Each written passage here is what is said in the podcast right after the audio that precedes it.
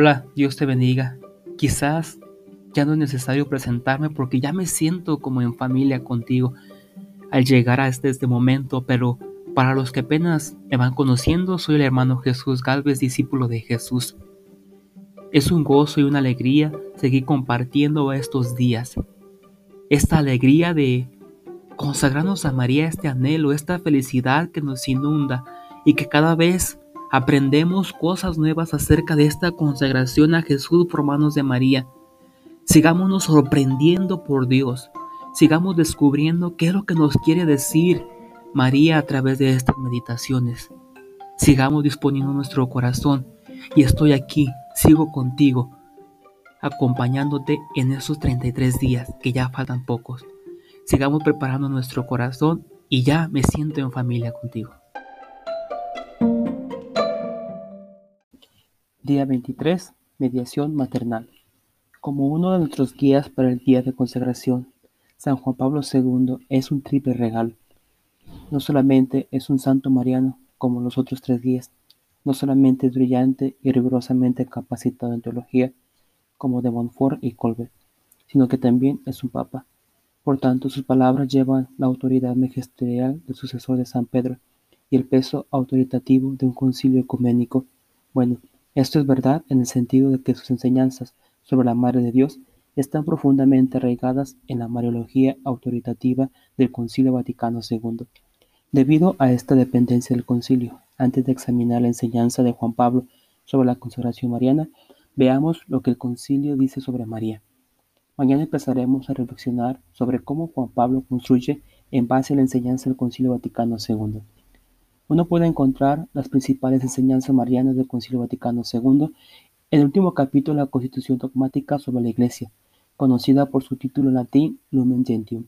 El corazón de estas enseñanzas tiene que ver con lo que usualmente se denomina mediación maternal de María.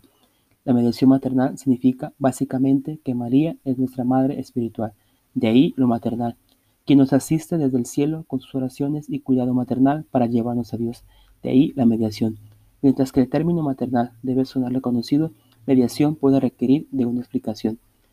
Un mediador es alguien que se interpone entre dos personas con el fin de unirlas. Así, Jesucristo es mediador. Él es quien, después de la caída del hombre, se interpone entre Dios y la humanidad perdida para admitirnos de nuevo a la comunión con Dios. Y solo hay uno. Como San Pablo aclara, Dios es único y único también es el mediador entre Dios y los hombres, el hombre Cristo Jesús. Primera de Timoteo 2.5. Si hay un solo mediador entre Dios y el hombre, y si ese único mediador es Jesucristo, ¿por qué define el Concilio Vaticano II a María como mediadora? Porque Dios es generoso. En otras palabras, Jesús no retiene para él solo la función de mediador. Quiere que María, y no solo María, sino todos los cristianos, participen en su única mediación, aunque de forma subordinada. Por ejemplo, cada uno de nosotros participa en la única mediación de Cristo, cuando restamos unos por otros en Cristo. Mencioné algo similar en la introducción cuando escribí que Dios quiere que todos participemos en su obra de salvación. También mencioné allí que María tiene un papel excepcionalmente importante en esta obra, otra vez de acuerdo con el Vaticano II. Este rol especial se encuentra encerrado en la expresión mediación maternal. Entre las escrituras, el papel de María en la continua obra de salvación es por mucho la más importante. Se le dio un papel tan importante no por una necesidad ineludible de parte de Dios, sino por su divino beneplácito. Otra vez vemos la generosidad de Dios al incluirnos en la obra de redención a nosotros, las mismas criaturas a las que vino a redimir. El siguiente pasaje del Lumen Gentium resume la cooperación de María en esta obra, tanto cuando estuvo en la tierra como ahora que está en el cielo. La Santísima Virgen fue en la tierra la Madre excelsa del Divino Redentor, compañera singularmente generosa entre todas las demás criaturas y humilde esclava del Señor, concibiendo a Cristo, engendrándolo, alimentándolo, presentándolo al Padre en el templo, padeciendo con su Hijo cuando moría en la cruz, cooperó en forma enteramente impar a la obra del Salvador con la obediencia, la fe, la esperanza y la ardiente caridad con el fin de restaurar la vida sobrenatural de las almas. Por eso es nuestra Madre en el orden de la gracia. Esta maternidad de María en la economía de la gracia perdura sin cesar desde el momento del asentimiento que prestó fielmente en la Anunciación y que mantuvo sin vacilar al pie de la cruz hasta la consumación perpetua de todos los elegidos, pues, asunta a los cielos, no ha dejado esta misión salvadora, sino que con su múltiple intercesión continúa obteniéndonos los dones de la salvación eterna. con su amor materno, cuida de los hermanos de su Hijo, que todavía peregrinan y hallan en peligros y ansiedad hasta que sean conducidos a la patria bienaventurada. Por este motivo, la Santísima Virgen es invocada en la Iglesia con los títulos de abogada, auxiliadora, socorro, mediadora, lo cual, sin embargo, ha de entenderse de tal manera que nada reste ni añada a la dignidad y eficacia de Cristo, único mediador.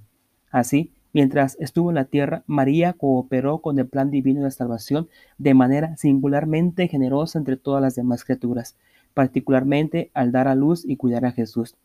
Ahora en el cielo, María todavía coopera de manera especial en el plan salvador de Dios. A través de su múltiple intercesión y amor materno, nos trae la gracia, la misericordia y los dones de la salvación eterna. Mañana comenzaremos a ver cómo Juan Pablo desarrolla esta enseñanza sobre la maternidad de María en el orden de la gracia. Por ahora podemos reflexionar sobre este gran regalo de Dios. María es nuestra Madre Espiritual, cuya tarea divina es criarnos con amor, regalos y gracias que nos llegan a través de sus tiernas oraciones. Oración del día. Ven Espíritu Santo que habitas en María. Llena mi corazón de alabanzas a Dios por haberme dado a María como Madre Espiritual.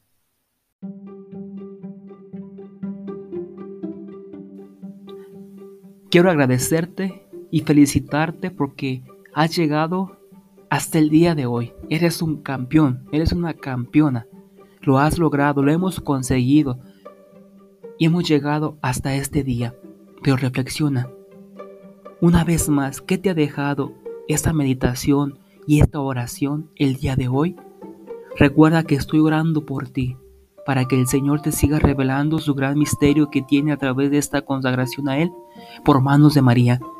No estamos solos, estamos unidos en esto. Quizá la distancia nos separa, pero en espíritu, en la oración, estamos unidos. Así que sigue adelante. No desfallezcas, continúa, sigue siendo perseverante. Que tengas un excelente día. Dios te bendiga.